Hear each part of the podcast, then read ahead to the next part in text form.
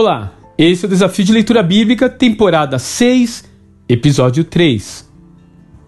Todas as vezes que eu leio o livro de Jó, sou tentado a pular do terceiro para o quadragésimo segundo capítulo. Afinal de contas, é duro observar a sucessão de discursos explicativos sobre a situação de Jó, percebendo quanto seus amigos o fazem sofrer sem ao menos chegarem perto da verdadeira causa do revés que paira sobre aquele servo de Deus.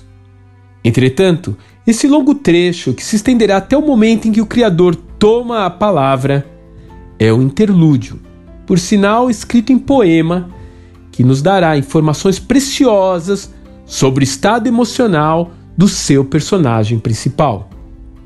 Nesses capítulos, percebemos que ele não é feito apenas de resignação, mas ele também tem o seu lado passional e até mesmo depressivo.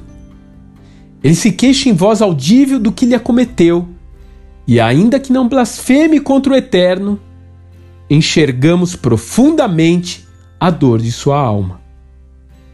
Aquele é um homem que está sentado no fundo do poço, literalmente. Ele já não tem casa, não tem família e nem mesmo saúde. Até mesmo se alimentar parece ser para ele um sacrifício. Ainda assim, suas palavras parecem chocar seus ouvintes, que não tardarão em mostrar sua indignação contra as palavras de Jó, que insiste em se declarar inocente diante daquele pequeno júri.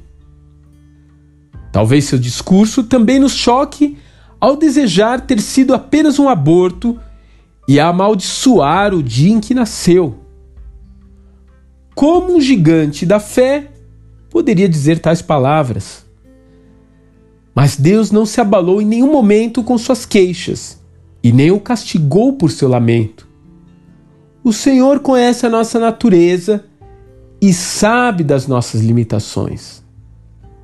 Talvez você também esteja enfrentando dias de dores enxergando o mundo por um viés cinzento e sentindo o peito esmagado pela expectativa dos dias que virão.